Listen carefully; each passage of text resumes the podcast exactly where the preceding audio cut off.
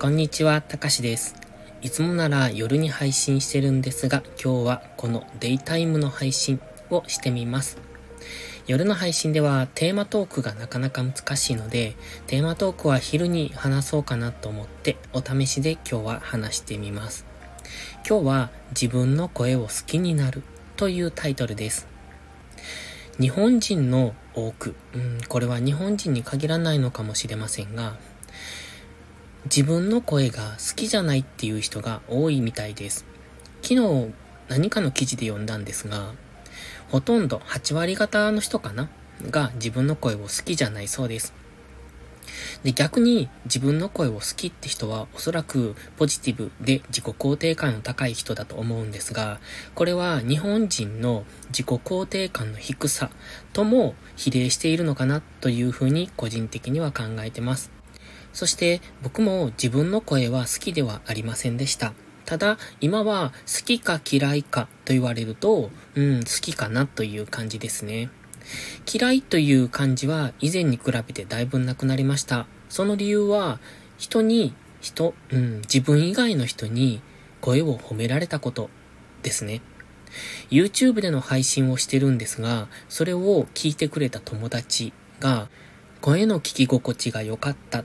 という風に褒めてくれるんですね。で、それ以外にもそのように言っていただける方は、ちらほらと言いまして、自分が今までそんな風に思ったことがないことを褒めていただける。それが自分の自己肯定感アップ。そして自分の声が、えっ、ー、と、嫌いから好きに傾きかけた原因となってます。で、自分の声を好きになるという今日はタイトルなんですが、どうやって好きになるのか。昨日の記事には、本来の声を出せていないから好きじゃないんだっていう風に結論付けられてました。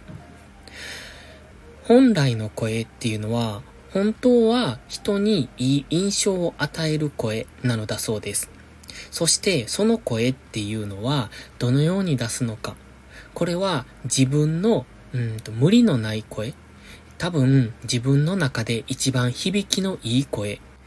が本来の、えーと自分の持つ声一番、えー、人に好印象を与えられるような声なんだそうです。僕の場合は今のこの感じですね。皆さんどうでしょうか？僕はこの落ち着いた感じで喋るときが一番自分の声が好きだなって思う瞬間です。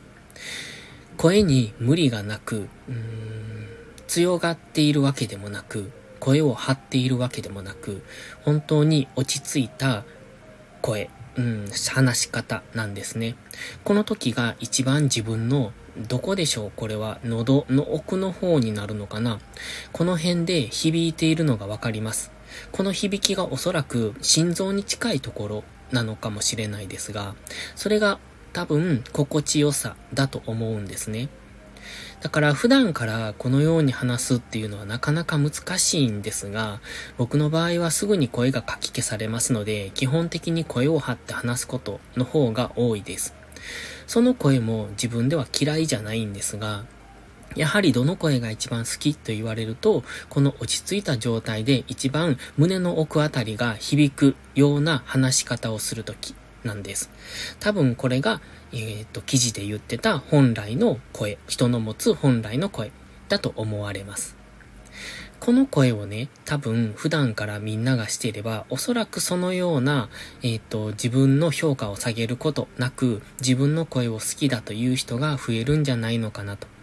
だから皆さんも一度実践してみてください。自分の声を好きになるのは、自分の一番、うんと落ち着いた声、本来の声が出せてる時だと思います。皆さんも一度自分の声を録音して聞いてみてはいかがでしょうか意外と聞き心地がいいものだと思います。そして配信者の多くの方がおっしゃるのは自分の配信を一番よく聞くということなんですね。これはもちろん自分の配信に自信を持っておられるから自分の話が面白いとか興味をそそられるとかそういうこともあるでしょうけど多分自分の声が好きだからそういうことができるんだと思います。まず自分の声を好きになるには自分の声を聞くこと。収録した声っていうのは、おそらく普段自分が耳から聞いている声とは違うものになると思います。でも、その声が本来、周りの人に聞こえている声なのですから、その声になれることも一つかなって思います。それでは今日はこの辺にしておきます。このデイタイムチャンネルは気まぐれ更新となっております。できれば毎日更新したいんですが、あまり期待しないで待っていてくださいね。それではまた次回の配信でお会いしましょう。たかしでした。バイバイ。